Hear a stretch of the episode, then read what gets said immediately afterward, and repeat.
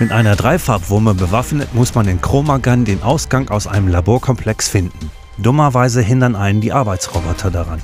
Man kann sie aber aus dem Weg bekommen, indem man sie und die Wandpaneele in derselben Farbe färbt. Denn gleiche Farben ziehen sich an und die Robos bleiben so an den Wänden kleben.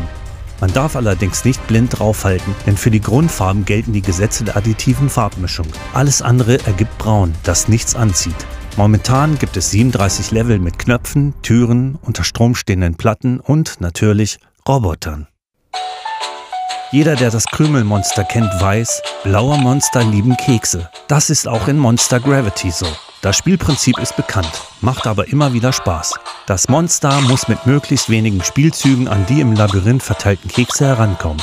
Dazu schubst man das Monster mit Wischgesten in die gewünschte Richtung, sodass es bis zur nächsten Wand schlittert. In höheren Leveln kann man zwischen schlafenden Monstern umschalten, später sogar Portale nutzen und unsichtbare Wände passieren.